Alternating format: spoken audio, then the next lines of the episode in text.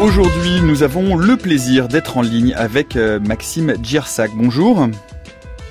Bonjour Nicolas. Vous êtes euh, ex-doctorant à l'université Grenoble-Alpes. Vous travaillez sur le consentement et le droit des données personnelles dans le domaine des technologies de l'information. Euh, merci beaucoup d'être avec nous. On vous écoute pour la présentation de vos travaux. Eh bien, effectivement, aujourd'hui, je vais donc vous parler de la question de la protection des données personnelles, mis en avant notamment suite à l'adoption par le Parlement européen du règlement sur la protection des données, communément appelé RGPD. C'est surtout les nombreuses affaires ayant éclaboussé certaines entreprises qui ont contribué à la prise de conscience collective quant à l'utilisation de nos données. On peut citer à titre d'exemple le scandale Cambridge Analytica aux États-Unis, ou encore la sanction de 50 millions d'euros prononcée par la CNIL contre Google, dont vous avez parlé tout à l'heure. Dans ces affaires, outre l'atteinte à la vie privée des personnes, toutes ont un point commun, c'est la question du consentement à l'utilisation des données. Dans le cas de Facebook, c'est assez simple puisque les personnes concernées n'avaient tout simplement pas donné leur consentement à cette utilisation. Pour Google, c'est la façon dont le consentement était recueilli par l'acceptation des conditions générales d'utilisation qui posait problème. En effet, depuis l'entrée en vigueur du RGPD, tout citoyen européen doit pouvoir donner son consentement à l'utilisation de ces données. Le consentement est donc un fondement légal au traitement des données, mais il peut également servir de dérogation à l'utilisation de certaines données dont l'usage est par principe interdit, comme les opinions religieuses, les données de santé ou les condamnations pénales. Un des enjeux est donc d'analyser la portée de ces deux rôles, fondement et dérogation, et les différentes formes d'expression du consentement. En cela, l'interprétation stricte ou souple des textes est un enjeu majeur pour une économie des données en pleine effervescence le risque d'une législation trop stricte pourrait être la disparition des petits acteurs, notamment français, n'ayant pas les moyens de s'adapter, tout en favorisant les GAFA, qui eux disposent d'armées de juristes et de moyens financiers démesurés. A contrario, adopter une législation trop souple ferait peser le risque d'une disparition de facto de la vie privée et de son corollaire, le droit au respect de celle-ci. Pour tenter de mieux définir le consentement, j'ai donc dans un premier temps procédé à une approche théorique en établissant une synthèse des ouvrages de droit traitant de la question. Une des problématiques principales est le peu de texte à notre disposition par comparaison avec des sujets juridiques éprouvés.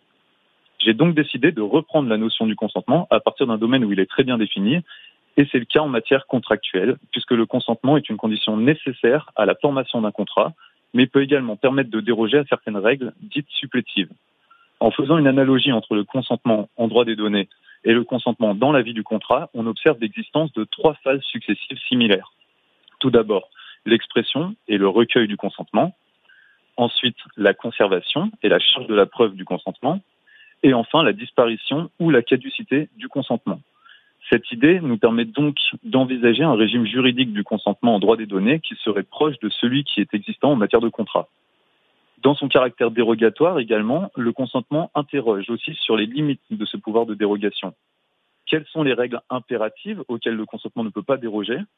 Un parallèle intéressant ici peut être fait notamment avec l'ordre public qui justifie l'interdiction du commerce d'organes alors même que nous pouvons normalement disposer de notre corps comme nous l'entendons, comme nous pouvons disposer de nos données. Face à cette matière nouvelle, mon analyse s'est également attachée à l'observation de la pratique des différents acteurs, en effet, j'ai eu l'opportunité de travailler dans une entreprise de veille stratégique de réputation numérique qui analysait des données des réseaux sociaux.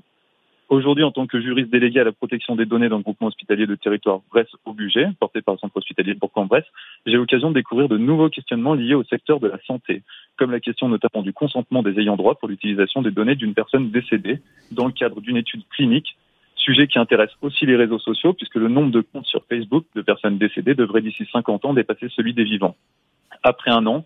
On peut donc déjà entrevoir quelques tendances qui se dessinent. Si les formes de recueil du consentement et de l'information préalable se précisent en jurisprudence, on observe également déjà l'évolution de pratiques dont on peut s'interroger sur la sincérité. À titre d'exemple, beaucoup d'entreprises tentent aujourd'hui de contourner l'exigence de consentement en fondant la légalité de leur traitement sur la notion encore floue d'intérêt légitime, ce qui promet certainement des arrêts intéressants sur le sujet. Les autorités de contrôle et les juges préciseront au cours de ces prochaines années le nom, pardon, au cours de ces prochaines années nombre de notions. Et j'aurai à cette occasion la chance d'être un spectateur contemporain de la construction de cette nouvelle réglementation sur la protection des données. Rendez-vous donc dans quelques temps pour faire le bilan. Merci beaucoup euh, Maxime Giersac d'avoir été avec nous à la recherche montre en main, une chronique qu'on peut retrouver comme euh, toutes les semaines et bien sur euh, la page de la méthode scientifique sur franceculture.fr.